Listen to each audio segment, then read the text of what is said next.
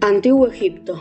El Antiguo Egipto fue una civilización agrícola que se originó a lo largo del cauce medio y bajo del río Nilo, y que alcanzaba tres épocas de esplendor, en los periodos denominados Imperio Antiguo, Imperio Medio e Imperio Nuevo.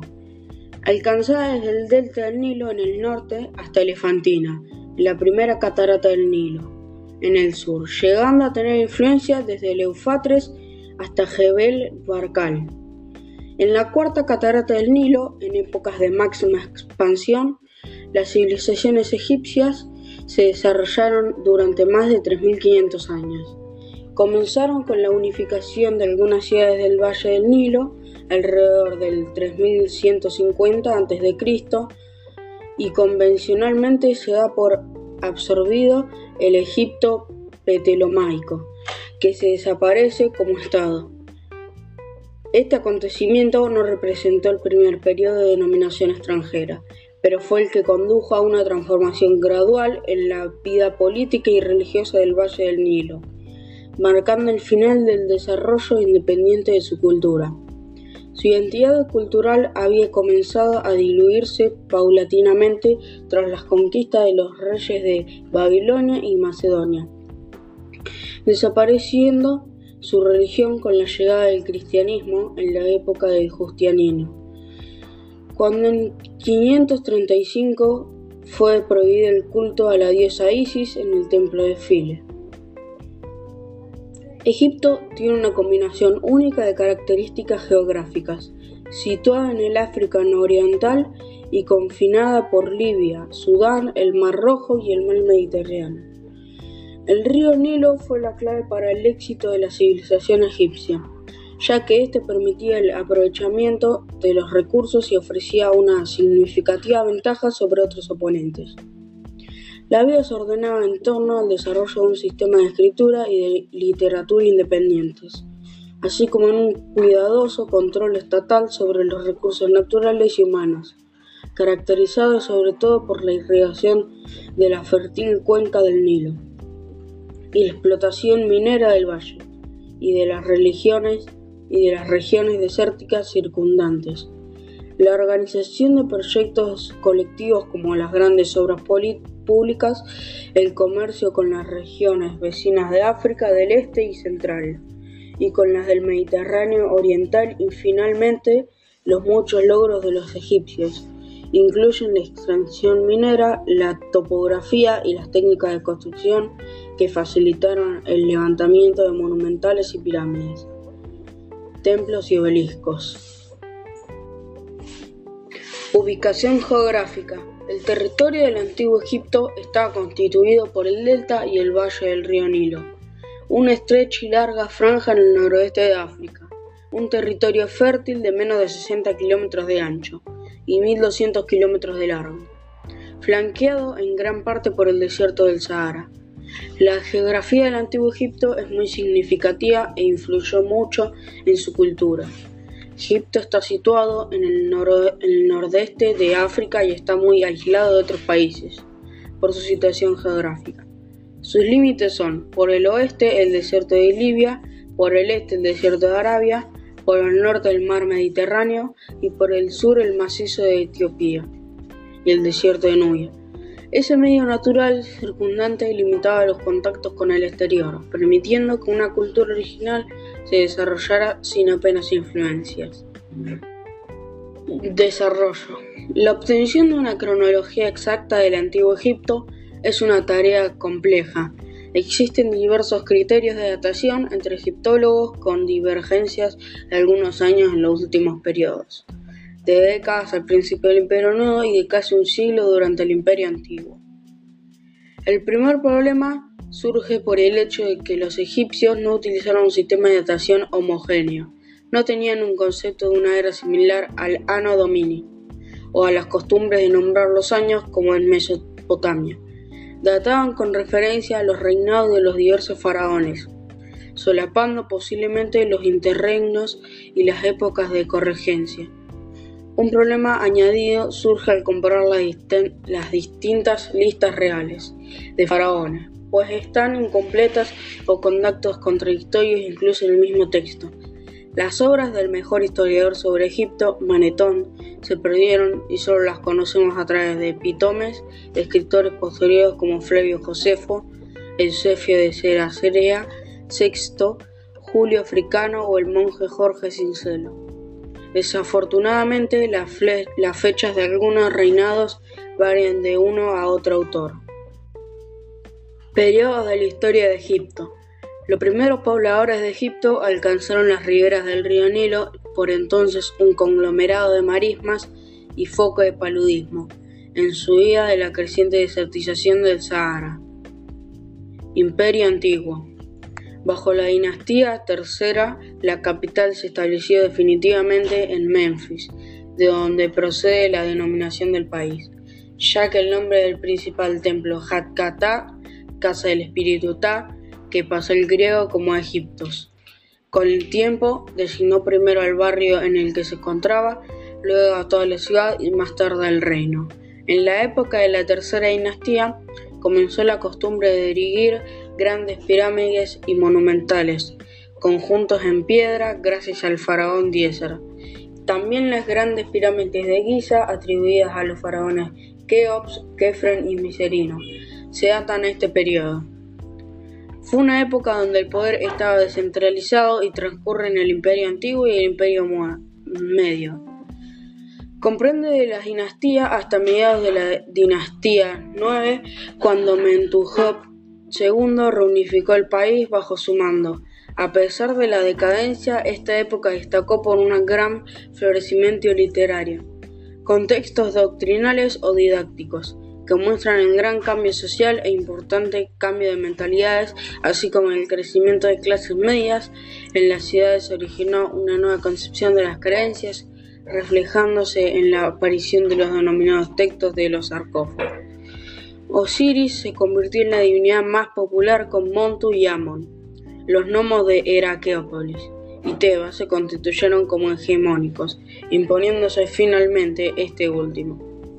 Se realizaron ambiciosos proyectos de irrigación en el Fayum para regular las grandes inundaciones del Nilo. Desviándolo hacia el lago Moeris, también se potenciaron las relaciones comerciales con las regiones circundantes africanas, asiáticas y mediterráneas. Las representaciones artísticas se humanizaron y se impuso el culto al dios Amon. A mediados de 1800 a.C., los dirigentes ixisos vencieron a los faraones egipcios, lo que comenzó como una migracia paulatina de libios y canáneos hacia el delta del Nilo. Se transformó con el tiempo en conquista militar de casi todo el territorio egipcio, originando la caída del Imperio Medio. Segundo periodo intermedio. Durante gran parte de este periodo dominaron Egipto los gobernantes Ixos, jefes de pueblos nómadas de la periferia, especialmente libios y asiáticos, que se establecieron en el delta y tuvieron como capital la ciudad de Avaris. Finalmente los dirigentes egipcios de Tebas declararon la independencia siendo denominadas la dinastía 17, lo calmaron la salvación de Egipto y dirigieron una guerra de liberación contra los Ixos. Fueron las dinastías 13 a 17 parcialmente coetáneas. Es un periodo de gran expansión exterior, tanto en Asia donde llegan el Eufrates como en Kush. La dinastía 18 comenzó con una serie de faraones guerreros desde Amnosis I hasta Tutmosis III y Tutmosis IV, bajo Amenofis III se detuvo la expansión y se inició un periodo de paz interna y externa. Los faraones del Imperio Nuevo iniciaron una campaña de construcción a, gran escala para promover al dios Amon, cuyo creciente culto se sentaba en Karnak.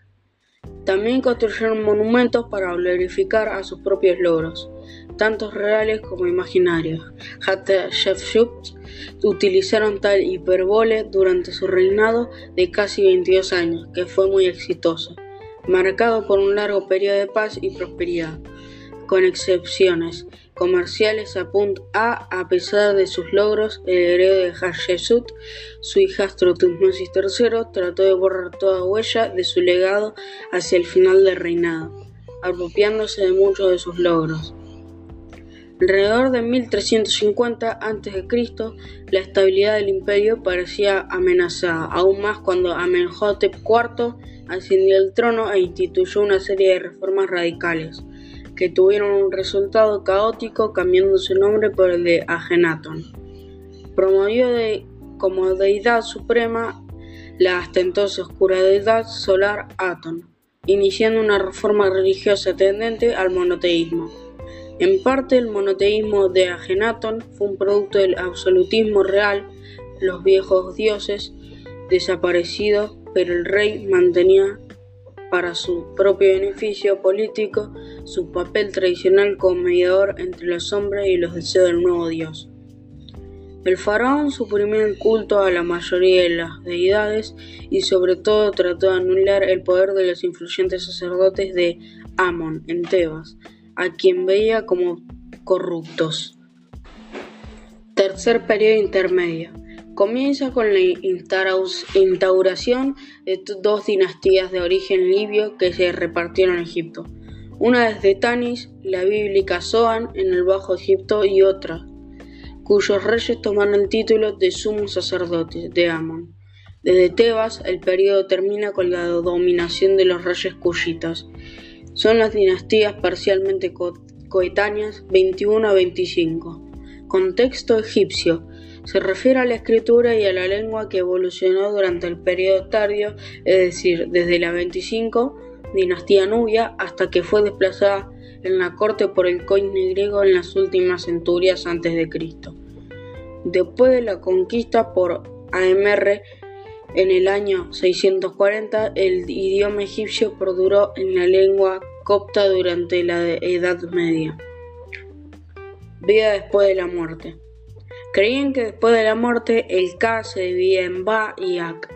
Ba vivía en la tumba del difunto y era libre de ir a voluntad. El Ak se dirigía directamente al inframundo donde seguía su juicio.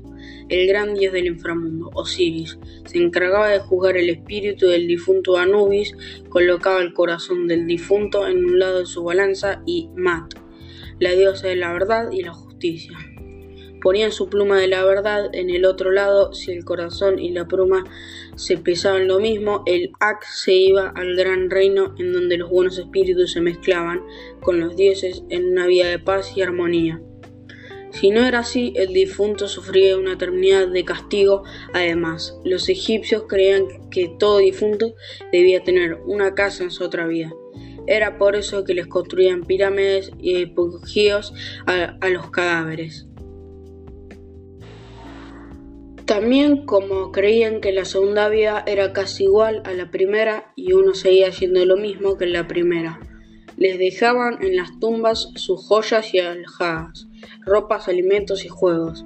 El otro temor de los egipcios era que alguien saqueara la casa de su espíritu si su tumba era tanto este como el Ak experimentarían una segunda muerte mucho peor. A veces se colocaban estatuas del difunto en las primeras pirámides por si el Ba se quedaba sin hogar, permaneciera en la estatua y evitaría la segunda muerte. Antiguamente solamente los faraones tenían derecho a participar en la vida futura, pero al llegar el nuevo imperio todos los egipcios esperaban vivir en el más allá y se preparaban de acuerdo a sus posibilidades económicas su tumba y su cuerpo. A los cadáveres se le traían los órganos que eran depositados en los vasos canopos y después cubrían el cuerpo con resinas para preservarlo envolviéndolo después con lino. En la cámara funeraria se depositaban alimentos y pertenencias de fallecido para su uso en la otra vida.